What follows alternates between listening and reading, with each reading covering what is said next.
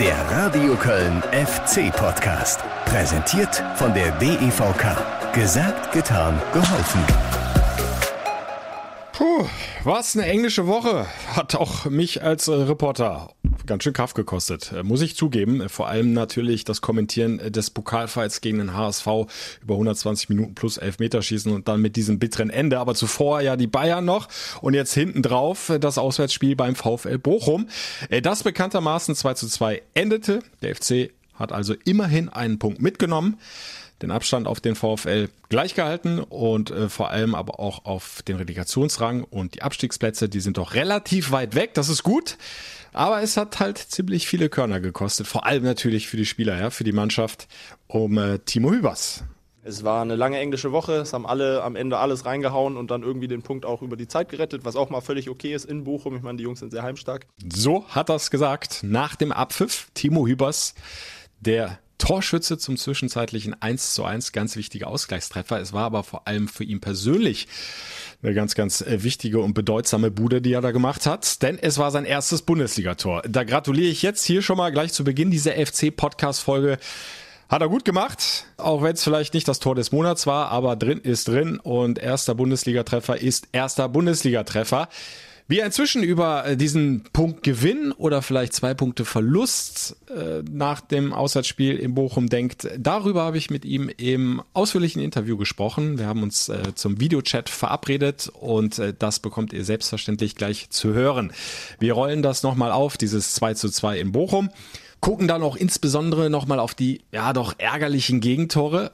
Was muss die FC-Verteidigung da besser machen? Ja, und da wollte ich äh, auch von Timo Hümmers wissen, ob er denn jetzt hier der neue Abwehrchef ist, äh, da ja Raphael Schichos über den Teich in die USA gewechselt ist. Und was denn eigentlich seine Masterarbeit macht. Der Mann ist ja nicht nur Fußballprofi, sondern auch noch Student der Betriebswirtschafts Lehre. Es war, was soll ich sagen, es war ein sehr interessantes und teilweise auch lustiges Gespräch. Könnt ihr euch schon mal drauf freuen. Aber jetzt äh, verschaffen wir uns nochmal einen Höreindruck äh, von den 90 Minuten plus Nachspielzeit in Bochum. Wie ihr es gewohnt seid, hier sind äh, die Highlights zusammengeschnitten aus dem Radio Köln FC Radio. Ihr konntet wie immer 90 Minuten live dabei sein. Bochum gegen Köln. Bitteschön. Ah, es geht weiter ein bisschen wild hin und her, ohne eine der beiden Mannschaften mal ins letzte Drittel so richtig reinkommt und sich da festsetzen kann. Holtmann probiert es jetzt über die linke Seite. Nächster Zweikampf gegen Kilian. Holtmann zieht vorbei, kann reinpassen in den Strafraum. Das ist die Schusschance für Pertovic. Der will aufs linke Eck schlenzen. Nachschuss nochmal Rex Bejai drüber. Erster Torschluss in der sechsten Minute für den VfL Bochum. Florian Kainz verlagert das Spiel raus auf die linke Seite. Hector auf Schaub. Schaut wieder an die Strafraumgrenze. Da ist Hector im Strafraum, hat den Ball auf den linken Fuß, Hackentrick an der Defeter, Punkt. Und dann klärt der VfL Bochum. Und Achtung, jetzt ist hinten viel, viel Platz. Der VfL kontert über Holtmann. Holtmann ist im Kölner Strafraum über die rechte Seite. Holtmann quer. Fußabwehr. Fußabwehr von Marvin Schwäbe. Klasse gehalten, dieser Schuss von Holtmann. Aber das ist dann das Risiko. Wenn du so hoch aufrückst, dass du dann ausgekontert wirst. Und jetzt wurde es mit der ersten großen Chance nach Hereingabe von Lubicic. 23. Minute über die linke Seite. Lubicic halb hoch an den 5-Meter-Raum. Und dann so ein bisschen außer Drehung Anthony Modest. War nicht so einfach zu nehmen, der Ball, aber solche hat er schon mal verwandelt. Schmitz läuft an von der Werbebande. Ball kommt. Fast bis zum Fünfer. Wird verlängert, aber dann ist keiner mehr da und der VfL Bochum klärt hinten raus und da gibt es das 1-1 Laufduell. Lokadia gegen Kilian. Rechts ist Holtmann mitgelaufen, der bekommt den Ball im Strafraum und dann das Tor. Holtmann mit dem 1-0, der FC ausgekontert. Mit zwei, drei Pässen, zack, ist das Ding drin. Ja, das war auch nach 25, 30 Minuten, die vielleicht nicht so gut waren, wo Bochum echt am Drücker war, trotzdem dann wieder ins Spiel finden, unseren Stiefel runterspielen. Florian Kainz von der rechten Seite jetzt mit der Ecke. Die vierte beim FC. Ball kommt auf den 5-Meter-Raum. Da ist der Kopfball und dann ist das Tor da. Da ist das Tor! Timo Hübers, glaube ich, mit dem Abstaubertor. 36. Minute. Plötzlich ist das Spiel wieder auf, weil Timo Hübers goldrichtig steht. Nach der Ecke von der rechten Seite. Zunächst der Kopfball an den 5-Meter-Raum. Und dann ist viel Kudelmuddel. Und irgendwie behält Timo Hübers die Übersicht und drückt den Ball unter die Querlatte über die Linie. Ich glaube, mir bleibt gar nichts anderes übrig, als den Ball irgendwie Richtung Tor zu bringen. Äh, Treffe ihn ganz okay und dann ist es einfach aus drei Metern dann wohl nicht mehr zu halten. Ähm, ja, es war zwar nicht das schönste Tor, aber bleibt trotzdem wahrscheinlich in meiner Erinnerung. Bochum klärt die Situation, Rückpass auf Riemann, der wieder lang hinten rein. Lukadia verlängert mit dem Kopf auf Pantovic. Pantovic wird gestellt von Kilian. Fehlpass Pantovic und Keins. Tiefer Ball auf Modest. Modest an der Strafraumkante. Modest, rechter Fuß. Tor! Tor! Und Toni Modest! Ein überragendes Tor! Ein überragendes Tor! Und jetzt schlägt es 13 hier in Bochum. Saisontreffer 13 vorne und Toni Modest, der packt die Brille aus. Besser kannst du den nicht vollenden. Nach diesem tiefen Ball über die Bochumer Abwehrkette lupft er ihn über Riemann hinweg unter die Querlatte. 2 zu 1, kurz vor der Pause für den ersten FC Köln. Wir sind einmal zurückgekommen nach, nach 1 Rückstand haben dann das Spiel gedreht auf 2-1 und äh, haben in der zweiten Halbzeit es nicht mehr geschafft, äh, dann das dritte Tor zu machen. Dementsprechend ist wird natürlich immer die Gefahr, dass du dann den Ausgleich kriegst. Den haben wir dann auch bekommen. Die Bochumer am Strafraum. Distancho, Schwäbe, Faustabwehr zu kurz. Nachschussmöglichkeit, Patovic, quergelegt, drüber! Blanker Fünfer setzt der Bochumer, setzt Löwen den Ball über die Querlatte. Und Achtung, Holtmann hat zu viel Platz auf der rechten Seite. Hübers wieder dazwischen. Ganz starke Partie des Torschützen zum 1 zu 1. Einwurf Bochum, etwa 5 Meter vor der rechten Eckfalle. Achtung, Polter mit der Chance und dann ist da das 2 zu 2 und es war Asano. Polter kommt gar nicht mehr hin, aber da steht noch ein zweiter Bochumer und der vollstreckt links unten ins Eck. Und das musst du viel besser verteidigen. Das ist das, was du im Fußball haben wirst. Einer macht Fehler, der andere wird ihn nutzen. Und deswegen reden wir nicht so von Ärgern, sondern reden davon, was sind die Lösungen, um es beim nächsten Mal besser zu machen. Ja, Jannis hat sich ein bisschen verschätzt, deswegen ging der Ball über ihn rüber. Da muss man sagen, hat der Bochumer Spieler sehr, sehr gut reagiert und hat ihn dann gut getroffen. Bin mir relativ sicher, dass wir auch schon zwei, drei Aktionen aus so einem Einwurf hatten und daraus ein Tor gemacht haben. Da war ich dann auch nicht böse drüber und diesmal bin ich es auch nicht. Advi Ajay vor Hübers am Ball. Achtung, ab 5 Meter auf die Schusschance in die Arme von Schwäbe. Riesenmöglichkeit zur 3-2-Führung für den VfL Bochum. Entfallen war es der eingewechselte Osterhage. Es war eine lange englische Woche, es haben alle am Ende alles reingehauen und dann irgendwie den Punkt auch über die Zeit gerettet, was auch mal völlig okay ist in Bochum. Ich meine, die Jungs sind sehr heimstark. Jöllenbeck Schiedsrichter beendet dieses Topspiel am Samstagabend und schlussendlich musst du mit diesem Punkt zufrieden sein. Der war hart erkämpft. Bochum hat alles reingeworfen bis zuletzt.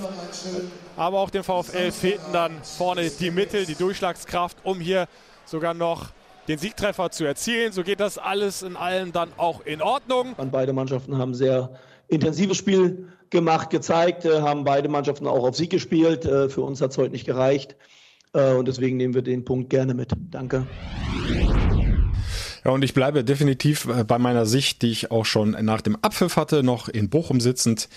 Da musst du mit leben mit diesem Punkt. Der ist gerecht. Äh, Bochum hatte hochkarätige Torchancen. Mit ein bisschen Pech verlierst du das Ding noch hinten raus. Also alles in Ordnung, denke ich. Punkteteilung okay.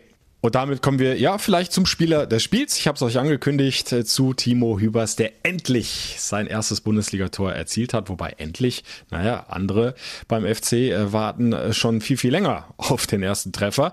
Aber dazu gleich mehr. Im Interview mit Timo Hübers habe ich am Dienstagmittag mit ihm geführt. Es war ein sehr entspanntes, mitunter lustiges Gespräch und äh, ja, das will ich euch nicht vorenthalten. Also, Timo Hübers, bitteschön. Timo, zwei freie Tage nach einer intensiven englischen Woche. Hast du sie genießen können? Äh, ja, ich habe äh, Kumpel besucht, haben uns dann äh, schönes Wochenende gemacht. Äh, ist ja ganz gut, wenn ein spielfreies Wochenende ansteht, dass man dann auch mal Zeit für sowas hat. Und ich hoffe, du hast auch Zeit gehabt, mit deinem Kumpel mal auf dein erstes Tor anzustoßen. ja, tatsächlich schon. Beim Abendsessen, äh, ich meine, ist ja dann doch irgendwie was Besonderes, auch wenn es, wie ich schon gesagt habe, nicht das Schönste war, bleibt natürlich trotzdem irgendwie in Erinnerung. Ähm, ja, war schon eine runde Sache. Ja, und ich habe gehört, du äh, hast dir sogar schon in der Halbzeitpause in der Kabine ein paar Sprüche anhören müssen. äh, ja, tatsächlich sogar. Ich meine, es war ja ein halbes Geisterspiel. Da habe ich schon äh, nach meinem Tor den einen oder anderen äh, von der Bank schon schreien gehört. Musste ich ein bisschen grinsen, dann in der Halbzeit ging es weiter, im Nach dem Spiel natürlich auch nochmal. Ähm, ja, aber ich glaube, sie haben sich im, im, tief im Herzen haben sie sich dann doch mit mir gefreut. ja, und wenn, wenn ich mir die äh, Viererkette bei euch mal angucke, dann bist du ja eigentlich der, der mal Sprüche machen könnte jetzt nach deinem ersten Tor. Benno Schmitz, Rechtsverteidiger, 67 Bundesligaspiele, kein Tor. Dein Innenverteidigerpartner Luca, 38 Bundesligaspiele, kein Tor. Jonas, nehmen wir jetzt mal raus, aber da bist du mit dem ersten Janis Horn, nach 13 Janis Horn Spielen ganz weit vorne.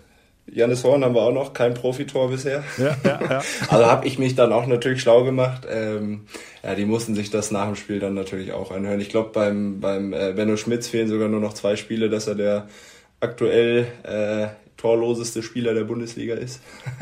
also ähm, ist nicht so, als hätte ich da äh, nichts äh, zurückverteilt. Dürfen sich die Jungs denn noch auf eine Runde freuen? Gibst du noch einen aus? Äh, ja, ich muss mir noch was überlegen. Ich meine, äh, da bietet sich ja jetzt auch die Woche an, dass man vielleicht äh, Richtung Wochenende ähm, mal ja, ein bisschen sündigen darf. ja. Äh, ich kann mich noch an eine Szene nach dem Spiel erinnern. Ähm, da saß ein Fan so ein paar Meter weiter weg auf der Tribüne und rief zu dir runter, Timo, äh, ich möchte ein Trikot haben. Du hast dann entschuldigend abgelehnt, weil äh, du dieses äh, Trikot für dich behältst. Bekommst du einen besonderen Platz oder hast du es anderweitig verschenkt? Äh, ich habe es tatsächlich nicht mehr selber behalten. Ähm, ich habe es tatsächlich dem äh, einen Schiedsrichterassistenten mitgegeben, weil dessen Kumpel mein früherer Lehrer war. Okay. äh, an meiner Schule. Also eigentlich eine recht unspektakuläre Story dazu. Ich weiß nicht. Ähm, klar habe ich irgendwie so das äh, Trikot von meinem ersten Bundesligaspiel damals äh, behalten, dann äh, von meinem ersten Profitor. Ähm, aber ich bin jetzt nicht so, dass ich mir da äh, unbedingt die ganzen äh, Trikots oder die ganzen Meilensteine irgendwo in extra Raum aufhänge. Ähm, ich meine, die schönste Erinnerung ist eh Kopf. Äh, da brauche ich dann nicht unbedingt auch das Trikot dafür. Und dann war es so auch ähm, ja, eine runde Sache.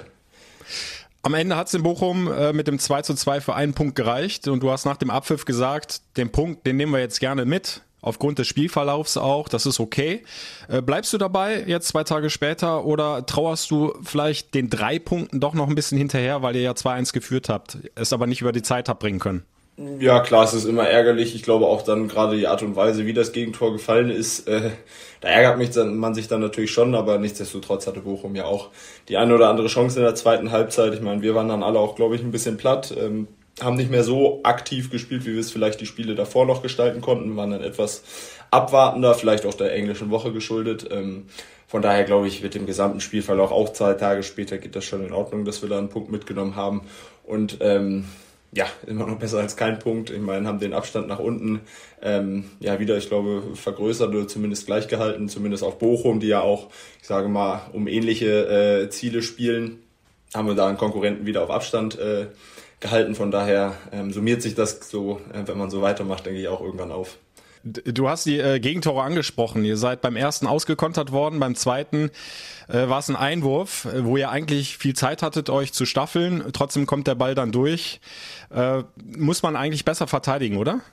Ja, es sind zumindest äh, planbarere Situationen, als wenn man mal irgendwie einen äh, Ball aus dem, aus dem Spiel äh, heraus irgendwo in der gegnerischen Hälfte verliert und dann Konter fängt. Ich meine, das war ja beim im ersten Tor so, ähm, dass wir da einen aufgerückten Einwurf hatten ähm, und dann irgendwie in Konter gelaufen sind, aber das zweite war natürlich irgendwie dann doch noch ein bisschen ärgerlicher, äh, ein bisschen Slapstick, aber genauso haben wir auch schon ein Tor gegen Leverkusen erzielt, ähm, das dann damals zum 2-2, glaube ich, äh, fiel nach einem Einwurf.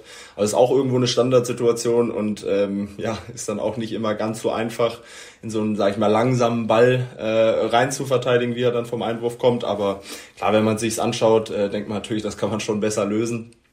Aber genauso haben wir davon auch schon mal profitiert, dass andere Mannschaften das nicht gut verteidigt haben. Und ich hoffe, dass sich das dann über eine, über eine Saison hinweg dann auch irgendwie mal ein bisschen ausbalanciert.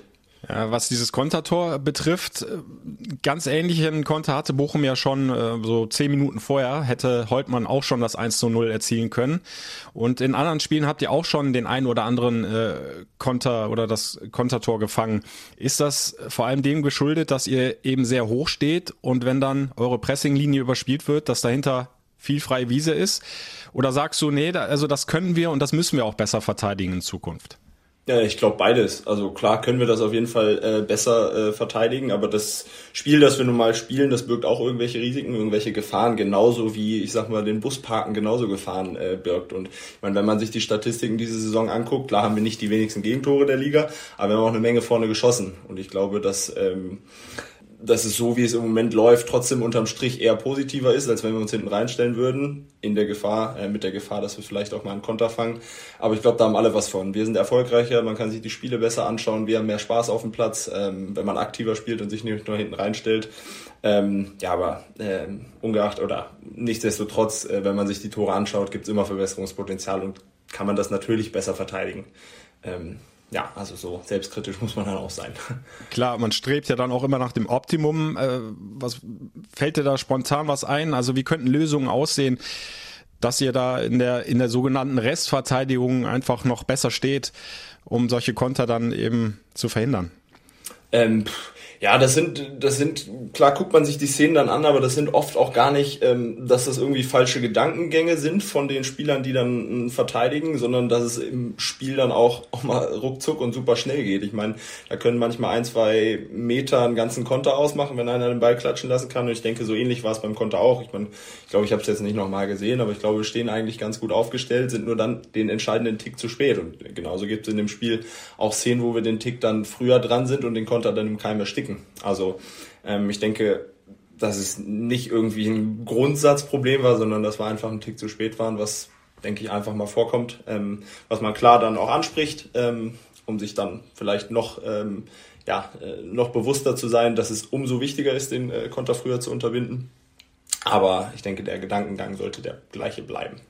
Ja, und äh, auf der anderen Seite steht ja immer auch ein Gegner und ich glaube, man muss schon sagen, Bochum hat das auch extrem gut ausgekontert und mit Holtmann dann einfach einen wahnsinnig schnellen Spieler eingesetzt, äh, der dann von Jonas, glaube ich, war es in der Situation nicht mehr zu halten war. Und äh, wenn ich mich an Wolfsburg zurückerinnere, da habt ihr auch zwei Kontertore, die relativ ähnlich waren, gefangen. Auch die waren natürlich super rausgespielt. Also klar, auf der einen Seite kannst du besser verteidigen, auf der anderen Seite, wenn es der Gegner so gut macht, ist es äh, auch schwierig, ne?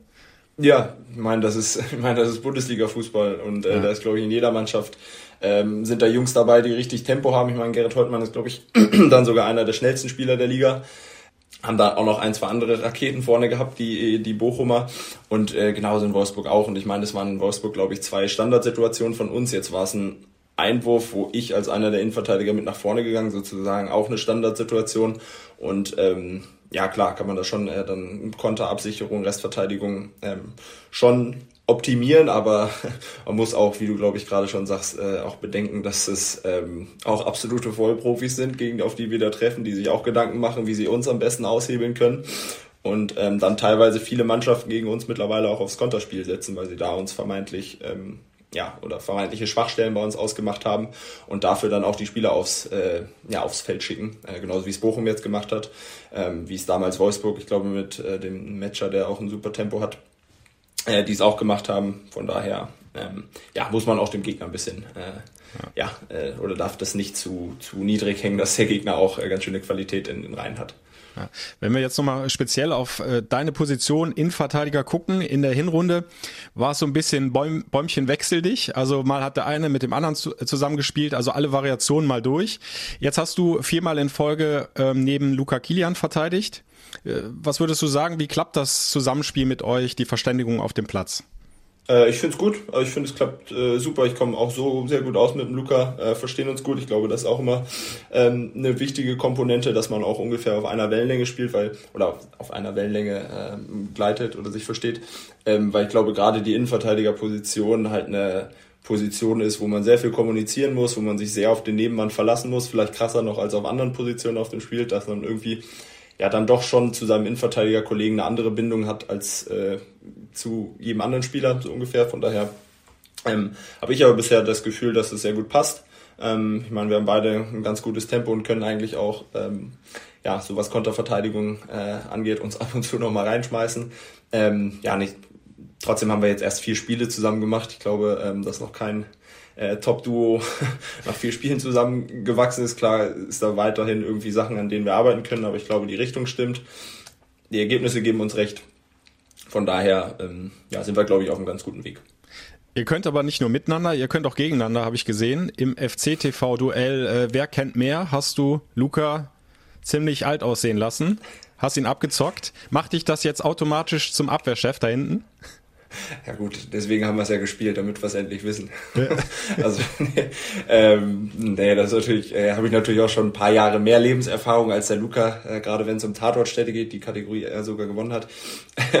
Aber wir haben auch tatsächlich noch nicht darüber gesprochen, wer jetzt der, wer jetzt der Boss da hinten ist äh, oder ob es überhaupt einen gibt. Ich glaube, das sind auch ähm, eigentlich eher Fragen, die die Medienwelt mehr interessiert als uns auf dem Platz. Wir versuchen irgendwie beide unser Ding zu machen ähm, versuchen gut mit den Mitspielern zu kommunizieren und ähm, was dann nach draußen daraus gemacht wird, ähm, ja, das äh, nimmt man dann zwar irgendwie wahr, aber ist jetzt in der täglichen Arbeit jetzt nicht unbedingt, ähm, dass Luca und ich auf den Trainingsplatz gehen und dem Trainer zeigen zu wollen, boah, heute will ich aber Abwehrchef sein und morgen will der andere. Also so krass ist dann doch noch nicht. Ja, dann würde ich mal äh, so nachfragen. Ähm, Raphael Schichos war ein sehr erfahrener Spieler und auch schon ein tonangebender Spieler. Ich glaube nicht nur auf dem Platz, auch außerhalb, auch in der Kabine. Jetzt ist er weg, in die USA gewechselt. Äh, muss man dann zwangsläufig so ein bisschen in diese Rolle reinwachsen des Abwehrchefs? Also muss ja nicht nur zwingend du alleine sein, aber versuchst ja. du da automatisch noch ein bisschen mehr auch verbal aktiv zu sein auf dem Platz? Ja, auf jeden Fall. Aber ich meine, das ist ja grundsätzlich, sage ich mal, das Anforderungsprofil eines kompletten Innenverteidigers. Der gehört auch einfach dazu, dass man äh, die Mannschaft organisiert. Ähm, und dass jetzt diese Verantwortung vielleicht auf mehrere Schultern übertragen wird, ähm, ist, glaube ich, auch ganz normal. Oder dass, äh, ich sag mal, da, wo Leute wegbrechen, auch neue Leute da reinwachsen können. Und ich glaube, ähm, dass wir da auf dem, ja, wie ich schon vorhin gesagt habe, eigentlich auf einem ganz guten Weg sind. Wir auch gerne Verantwortung dann übernehmen, weil das, wie gesagt, auch irgendwo zur Natur der Position dazugehört, ähm, das zu organisieren, weil es auch einfach eine sehr, ich sag mal, ähm, ja, eine, eine wichtige Position oder man hat schon automatisch durch die Positionierung auf dem Spielfeld halt eine hohe Verantwortung. Man baut den Angriff auf, man ist dafür verantwortlich in letzter Linie zu verteidigen. Ähm, wenn man Fehler macht, ist oft dann direkt ein Gegentor. Und ähm, ja, unter anderem eine Aufgabe ist halt die Kommunikation und äh, mit den Mitspielern. Und da ähm, ja, versucht man natürlich, das auch bestmöglich zu organisieren. Ja. So gut das mit dir und Luca auf der Innenverteidigerposition funktioniert, muss der FC jetzt trotzdem gucken, dass er noch äh, mindestens einen äh, neuen dazu holt, weil nicht nur Rafa weg ist, sondern auch Sava Sestic ist gegangen, Jorge Mere ist gegangen. Äh, man kann ja nicht davon ausgehen, dass ihr, ich wünsche es euch, aber dass ihr bis Saisonende verletzungsfrei bleibt oder ohne fünfte gelbe Karte beispielsweise.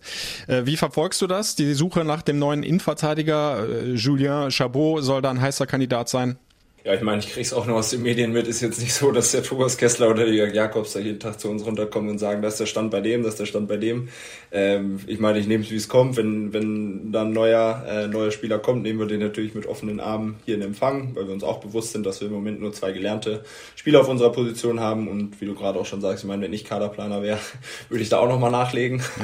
ähm, von daher, ähm, ja, lasse ich es auch auf mich zukommen. Bin gespannt. Ähm, wer da zu uns, äh, wer da noch dazu stößt. Ähm, ja, und werden ihm dann auch möglichst schnell äh, helfen, sich gut zu integrieren. Wie blickst du aktuell auf die Tabelle? Ihr seid bei 29 Punkten, 10 Zähler Vorsprung auf Relegation, 11 sogar auf den ersten direkten Abstiegsplatz. Guckst du mehr nach oben oder nach unten? Äh, ich glaube äh, weder noch. Ich hoffe einfach, dass wir den äh, Punkteschnitt, den wir im Moment haben, ich glaube mit anderthalb Punkten pro Spiel, wenn man den hochrechnet auf äh, 34 Spieltage, können wir eine ziemlich gute Rolle spielen, ohne das jetzt aber irgendwie an einen Tabellenplatz irgendwie äh, festmachen zu wollen.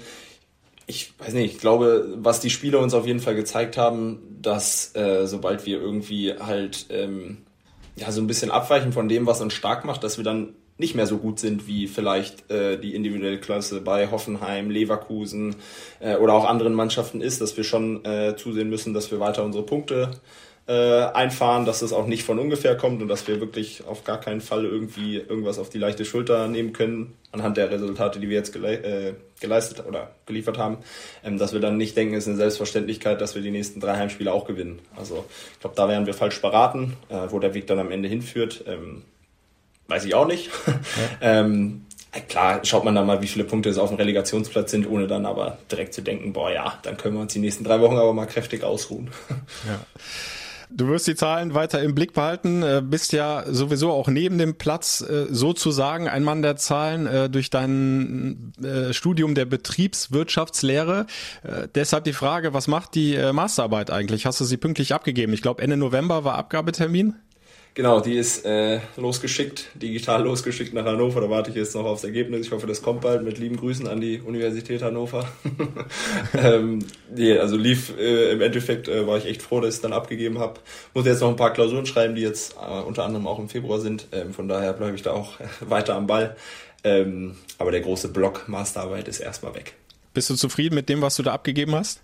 Äh, ja, doch. Ich meine, ich glaube, jeder, der schon mal irgendwie eine längere wissenschaftliche Arbeit geschrieben hat, weiß, dass man irgendwie nie so komplett zufrieden ist, aber man ist ja letztlich auch der, der sich sechs Monate mit der Materie befasst ähm, und wahrscheinlich auch äh, die Details sieht, wo noch Verbesserungspotenzial ist, als einziger oder deutlicher sieht als ein anderer Korrektor, der da vielleicht drauf guckt. Ähm, klar hätte man immer noch was verbessern können, aber im Großen und Ganzen ist es, glaube ich, äh, nicht nur äh, Unsinn, den ich da abgegeben habe. Bevor ich jetzt äh, Sachen völlig durcheinander bringe, erklär noch mal kurz das Thema. Ähm, ja, ich habe äh, mich mit dem Thema befasst und mein Titel der Arbeit war Persönlichkeitsindikatoren und das äh, Gender Wage Gap. Also im Kern ging es darum, inwiefern sich die Geschlechter in ihrer Persönlichkeit unterscheiden und ob das in der Praxis dazu beitragen kann, dass äh, Männer oftmals noch mehr verdienen als Frauen bei gleicher Qualifikation. Und ähm, ja, da habe ich dann anhand eines großen Datensatzes äh, das versucht, meine Hypothesen dazu zu verifizieren und kam letztendlich auch zu dem Schluss, dass ähm, das Persönlichkeitsprofil des durchschnittlichen Mannes am Arbeitsmarkt stärker gewertschätzt wird als das durchschnittliche Persönlichkeitsprofil der Frau. Hat da auch der äh, Profifußball eine Rolle gespielt in deiner Arbeit? Äh, würdest du sagen, die Frauen müssten im Profifußball deutlich mehr verdienen eigentlich? Wäre es gerechter? Äh, nee, da ging es tatsächlich äh, ziemlich wenig drum. Okay. Oder um den Gender Pay Gap im Fußball, weil es ging eher um, ich sag mal, im Fußball kann man ja nicht immer so super verifizieren, was für eine Ausbildung derjenige genossen hat. Das ist sehr viel subjektiv. Ähm, von ja. daher ist der Profifußball, glaube ich, auch durch seine hohen, hohen ähm, Gehälter so ein bisschen außerhalb der Reihe und hätte auch wahrscheinlich die Ergebnisse verfälscht. Okay. Äh, jetzt sind noch ein paar Klausuren fällig, hast du gerade erzählt. Dann ist das Studentenleben vorbei. Äh, schon eine Träne im Auge. Äh, du hast, glaube ich, in mehreren Interviews immer gesagt, dass du das durchaus genossen hast, auch dieses Campusleben, was zumindest vor Corona noch möglich war. Ja, ja, ich meine, das ist ja äh, eigentlich jetzt schon so ein bisschen vorbei und haben jetzt uns letztens auch schon erwischt. Ich meine, ein paar von meinen Kumpels sind dann auch schon fertig und machen irgendwas anderes, dass wir irgendwie doch schon fast ein bisschen wehmütig auf die Zeit zurückgeblickt haben, weil es dann auch echt eine coole Zeit war. Ja. Ähm, was ich dann danach machen will, habe ich ehrlich gesagt noch äh, keine Ahnung. Ich würde es jetzt erstmal schön über die Bühne bringen. Das Gute ist ja, dass ich mit dem Fußball äh, was hab, was natürlich Prio 1 in meinem Leben ist und äh, ja, das Studium so ein bisschen nebenher läuft und alles, was äh, danach so ansteht, auch so ein bisschen nebenher läuft. Ähm, aber ja, klar, ist natürlich schon cool, wenn man dann irgendwie mit dem Abschluss irgendwann in der Hand dasteht. Mit 25 Jahren hast du ja hoffentlich noch viel äh, Profikarriere vor dir. Und äh, dann lass uns doch jetzt abschließend nochmal auf die nächste Hürde schauen. Äh, der SC Freiburg kommt dann nach der ja, Länderspielpause kann man ja gar nicht sagen. Äh, es finden ja gar keine Länderspiele statt, aber ihr habt frei jetzt erstmal, also in zwei Wochen SC Freiburg, Heimspiel. Ähm, eine Mannschaft, die noch weiter oben steht äh, mit 33 Punkten. Was machen die richtig? Ist es der Faktor Trainer, Christian Streich, äh, die Mannschaft insgesamt? Äh, was kannst du so feststellen aus der Ferne? Ja, ich glaube, eine Mischung aus beidem. Also wir haben natürlich ähm, seit Jahren irgendwie auch die gleiche Idee, die sie mit, mit der Art vom Fußball äh, verfolgen. Ähm, ohne dabei aber irgendwie zu stagnieren. Ich meine, haben ein recht ruhiges Umfeld, das ist vielleicht ein bisschen äh, der Unterschied zu Köln hier, können da in Ruhe was aufbauen. Ähm, was man aber auch absolut nicht unterschätzen darf, ähm, ist, dass die individuelle Qualität in dem Kader mittlerweile auch sehr, sehr hoch ist. Ich meine, das war ja immer, ich sag mal, die letzten Jahre so, dass man gedacht hatte, Freiburg kommt viel über die Geschlossenheit, kommen sie immer noch, aber das jetzt mittlerweile gepaart mit einer richtig guten individuellen Klasse. Ähm, von daher äh, gibt schon so ein paar Parallelen zu uns auch, ähm, wobei die Freiburger das jetzt, äh, ja, ich glaube, seit, seit zehn Jahren so beständig und so gut machen, äh, wir das jetzt mal eine Halbserie, sage ich mal, hinbekommen haben. Von daher ja, kann man sich da doch noch vieles abschauen. Äh, bin aber gespannt, was das äh, ja, nächsten Samstag hier in Köln ähm, für ein Spektakel gibt. Also chancenlos sind wir da auch nicht. Äh, wenn gleich mal sagen muss, dass die Freiburger echt eine super Runde spielen. Ihr habt mit Steffen Baumgarten einen äh, besonderen Trainer. Freiburg hat Christian Streich, auch ein ganz besonderer Typ. Äh, ich, will dich jetzt nicht nach äh, Freiburg lotsen, aber nur mal so ein Gedankenspiel. Wäre Christian Streich so ein Trainertyp, unter dem du auch mal gerne spielen würdest? Ja, ich glaube gerade, ich habe ähm, so ein bisschen zumindest Einblicke gekommen durch äh, Mike Franz, mit dem ich in Hannover zusammengespielt habe, dass er ähm, gerade was Entwicklung von Verteidigern äh, angeht, natürlich äh, irgendwie äh, schon viele Jungs rausgebracht hat in den letzten Jahren, muss man jetzt nur schauen mit, den, mit dem Schlotterbeck, äh, mit Lienhardt, also das sind Jungs, die er echt, glaube ich, äh, ziemlich gut geformt hat. Ähm, von daher wäre das schon interessant, aber auch als Persönlichkeit, als Mensch, äh, denke ich, ähm, kann man ihn sehr schätzen, äh, was zumindest immer zeigt, dass er auch ein bisschen über den Tellerblick hinaus, äh, ein bisschen über den Tellerrand hinausschauen kann. Ähm, von daher ist es, glaube ich, ähm, ja, schon, schon eine interessante Persönlichkeit, ein interessanter Trainer. Äh, hast du noch Hoffnung, dass äh, zu dem Heimspiel mehr als 750 Fans ins Rhein-Energiestadion rein dürfen? Oder hast du dich jetzt erstmal mit weiteren quasi Geisterspielen abgefunden nach der letzten äh, Minister Ministerpräsidentenrunde, äh, die ja ich gestern war? Tatsächlich gerade auf dem Weg zum Training gelesen, dass Bayern, hier steht es noch, Bayern erlaubt wieder bis zu 10.000 Zuschauer im Profisport. Ja, Herr Söder daher, äh, prescht da ein wenig ja, vor gerade, ja. Genau, von daher, äh, ja, vielleicht kommen die guten Herren der äh, oder der, der Landesregierung hier ja auch auf den Gedanken, sich in Bayern was abzuschauen. Also mal schauen. Wir können es nicht beeinflussen, wir freuen uns natürlich, wenn Zuschauer da sind, ähm, aber lassen es auf uns zukommen hätte dieses Spiel äh, definitiv verdient. Und äh, ja, dann wünsche ich euch eine gute Trainingswoche. Erstmal Donnerstag Testspiel gegen Schalke. Danke. Wochenende habt ihr, glaube ich, nochmal frei. Dann kannst du einen genau. ausgeben ja. auf dein erstes Bundesligator. Ja. Und äh, ja, dann äh, behaltet die drei Punkte gegen Freiburg in Köln und dann gucken wir noch mehr nach oben in der Tabelle, ne? ja, kriegen wir hin. Alles klar, ich danke Alles dir. Alles klar, gut. Bis dann. Ciao, ciao. Ciao. Timo Hübers und äh, wir haben kurz über Julien Chabot oder Julian Chabot, bin mir noch nicht ganz sicher, wie man seinen Namen komplett ausspricht, äh, ja, gesprochen. Der mögliche Neuzugang beim ersten FC Köln oder inzwischen der wahrscheinliche Neuzugang. Es hakt wohl nur noch an Kleinigkeiten. Die Gespräche ja, sind auf einem guten Weg. Steffen Baumgart wollte am äh, Dienstagnachmittag nach dem Training den Transfer noch nicht bestätigen, weil eben noch Kleinigkeiten zu regeln sind. Aber ja, man konnte schon raushören, er ist da guter Dinge. Also gut möglich, dass die Abwehrkante mit französischen Wurzeln, der aber in Deutschland geboren ist, ja, bald den Geißbock auf der Brust trägt. 1,95 groß, also klassische Innenverteidigerstatur. Linksfuß wäre dann der einzige Linksfuß als Innenverteidiger. Hübers und Kilian ja beide Rechtsfüßer. Ja, und dann äh, ist er möglicherweise sogar schon im Testspiel gegen Schalke am Donnerstag im Franz-Kremer-Stadion mit dabei, wenn es denn bis dahin klappt.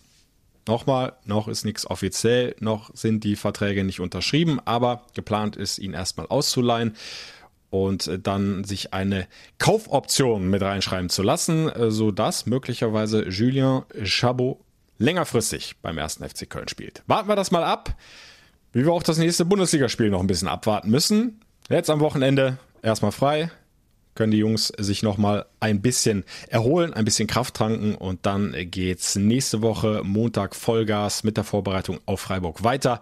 Ja, und vielleicht ändert sich ja doch noch was an der Zuschauerregelung. Auch Alexander Werle wird da nicht müde, den Politikern äh, genau auf die Finger zu schauen, beziehungsweise sie auch zu kritisieren. Werle, wie auch zum Beispiel Watzke vom BVB, fordert da mindestens 25 Prozent Zuschauerauslastung. Das wären 12.500 Fans im Rhein-Energiestadion fürs Heimspiel gegen den SC Freiburg. Der FC prüft offenbar gerade intern, ob man da juristische Schritte einleitet. Auch das hat ja Watzke beim BVB angekündigt. Also da könnte sich noch einiges bewegen. Ist dann auch die Frage, wie die Gerichte entscheiden. Aber wir hören eben, äh, Timo Mürs hat es ja gerade nochmal erklärt im Interview, äh, dass die Bayern Herr Söder da schon den Vorstoß gemacht haben und da bis zu 10.000 Fans schon beim nächsten Spiel zugelassen sind. Auch das bleibt also spannend und ich freue mich dann so oder so aufs nächste Heimspiel des 1. FC Köln gegen den SC Freiburg, bei dem ihr selbstverständlich wieder live dabei sein könnt über das Radio Köln FC Radio. Klickt euch rein fc-radio.de oder über die FC App. In Ausschnitten seid ihr bei Radio Köln im Programm. Live dabei, auch da bekommt ihr alles Wichtige mit aus dem Stadion. Die Kollegen schalten immer wieder raus zu mir. Freue mich drauf. Hoffe, wir hören uns wieder, auch hier im Podcast, dann über übernächste Woche bei der nächsten Folge. Bis dahin, Marit Jod. Der Radio Köln FC Podcast. Präsentiert von der DEVK. Gesagt, getan, geholfen.